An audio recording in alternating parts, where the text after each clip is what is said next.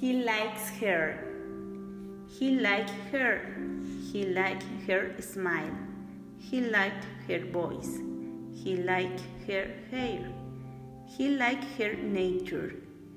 She did not know that he liked her. She did not know him. He was a stranger to her. It did not matter for him. He wanted to talk to her.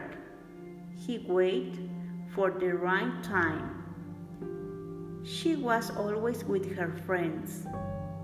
He waited until she was alone. She was walking down the street. She was going home. She was alone. She was driving to the store. He saw her. He drove up to her. She turned around. She saw him in the car. Hello, what is your name? he said. She ignored him. She did not want to talk to strangers. Would you like a ride home? He asked her. No, thank you, she replied.